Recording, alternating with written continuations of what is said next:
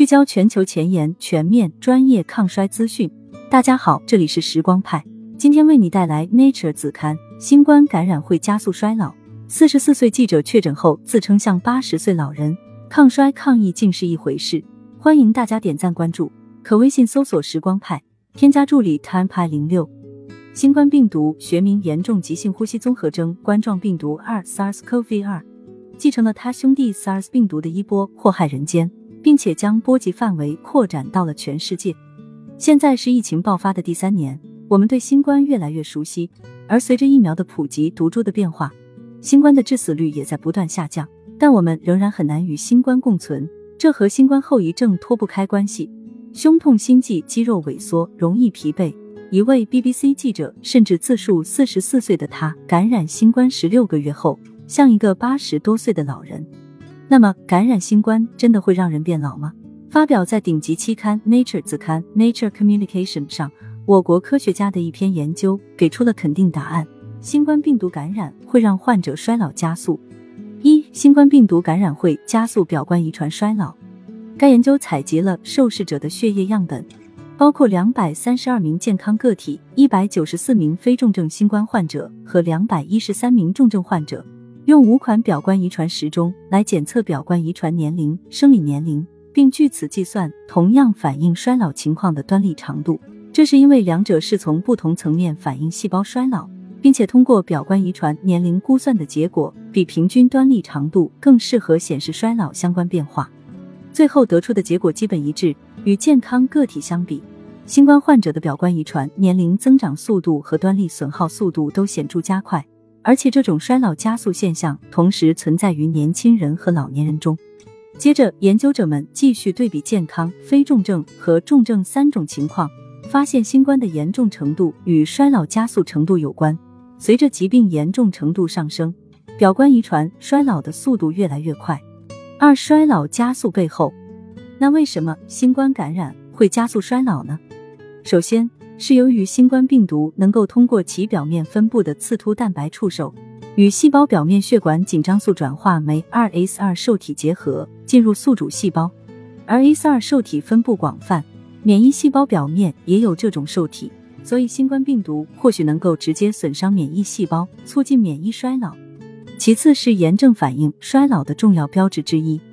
一方面，由于 s2 具有抗炎作用，损害它的受体会导致机体抗炎能力下降，让体内炎症反应增加。是磺酸诱导基因一样，受体检测到新冠病毒促炎因子 T 细胞，诱导更强的炎症反应。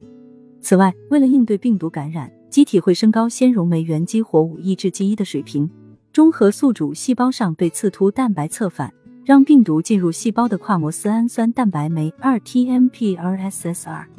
从而降低新冠病毒的感染性。然而，纤溶酶原激活物抑制剂一是一种衰老标志物，它会增加血栓栓塞和凝血障碍的风险，还会和另一种衰老标志物 TGF 贝形成循环，TGF 贝响应炎症反应而增加，提高纤溶酶原激活物抑制剂一的表达，然后进一步提高 TGF 贝的水平，不断推动机体衰老。三、新冠感染对寿命的影响严重吗？但是，新冠对寿命的影响真的很严重吗？未必，我国科学家的这篇研究没有明确说明新冠感染会让患者衰老的速度变快多少，并且研究者选择的血液样本基本都是来自西班牙地区，二零二零年三月到九月的患者，病毒毒株不是目前流行的奥密克戎。顶级期刊《柳叶刀》子刊报道，奥密克戎感染出现重症的风险更低，这可能意味着对衰老速度的影响也更小。值得注意的是，我国科学家们进一步对比了六例未感染者和六例患者，并且根据炎症标志物和呼吸通气的需求，区分了新冠感染的加重和恢复阶段，发现不同阶段衰老速度不同。通过表观遗传时钟之父发明的 Horvath 时钟，他们测得生理年龄增长在疾病的增量重症期和复杂期持续加快，而在康复期减缓，尽管衰老速度仍快于未感染时期。而 Hanem 和 Pheno H 时钟也得到了类似的结果，它们显示增量重症期出现衰老加速，而复杂期和康复期加速减缓。而针对单一个体的疾病发展阶段与衰老状态的关联研究，也同样证实了该点。疾病初始阶段表现出衰老加速，而在后期出现了部分逆转。种种迹象表明，新冠对寿命的影响或许是可以恢复的，这让我们能够抱有更乐观的态度。四、抗衰抗疫一回事，衰老和新冠的双向关系，即衰老会提高新冠的感染率和严重程度，新冠也会加速衰老，让抗衰和抗疫在一定程度上成了一回事。科学家们发现，很多抗衰老药物能在对抗病毒感染中起作用。比如雷帕霉素，研究发现它可以加强老年人对流感疫苗的反应，让疫苗起到更好的效果，同时提高他们的抗病毒免疫。而且它能够充当蛋白质合成抑制剂，目前已被证明能够抑制传播最广的艾滋病病毒亚型 HIV 幺的复制。又比如糖尿病一线用药，同时也是抗衰神药的二甲双胍。很多病毒的复制依赖于脂肪酸的合成，因此二甲双胍能通过抑制脂肪酸合成来干扰病毒复制和宿主病毒间的相互作用。还有氯喹相关的化合物，它能够抑制衰老标志物贝的半乳糖苷酶，也是预防和治疗新冠的候选药物。不过，在老年人中的疗效和安全性需要更多数据保障。